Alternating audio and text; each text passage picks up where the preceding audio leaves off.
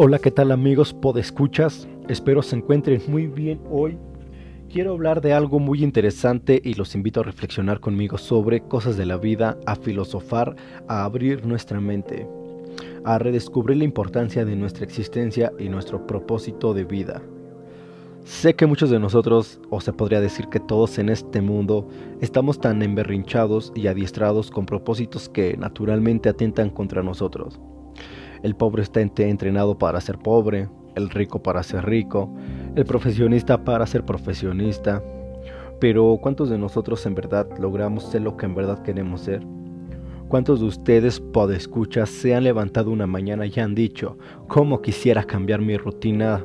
O tal vez han dicho, cómo me gustaría tener una vida más interesante?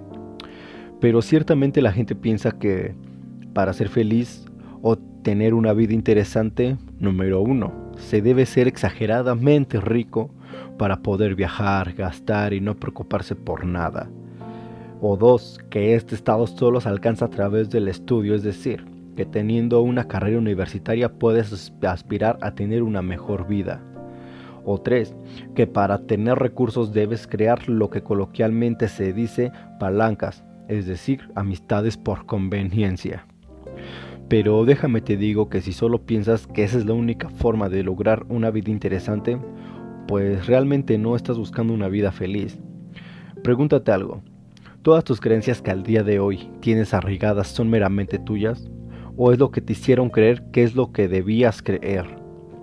Me gustaría que todos los que escuchan esto hicieran una lista empezando por nombre, edad, nacionalidad, religión. Y analiza si en verdad tú eres todo eso Apuesto que a capa y espada defenderás tu nombre y tu nación y tu religión, eso es intocable, por supuesto. Pero, ¿qué pasaría si te digo que no eres tu nombre, ni tú, ni eres tu nación, ni mucho menos tu religión? Esas son las vendas más grandes que te mantienen en una vida engañosa y prejuiciosa, que al menos que logres borrar de tu mente y aprendas a desligarte de esos pensamientos, pues entonces no lograrás ver la vida real como es, una realidad en la que se puede ser feliz, pero salir de esta Matrix es una decisión personal que muy pocos tienen la fortuna de experimentar. No te pierdas nuestro podcast en el que profundizaremos en qué es la Matrix y cómo nos mantiene en su oscura prisión mental. Nos vemos muy pronto y escúchenos porque estaremos llegando hasta sus oídos para dejarles el gran mensaje de cómo salir de esta Matrix.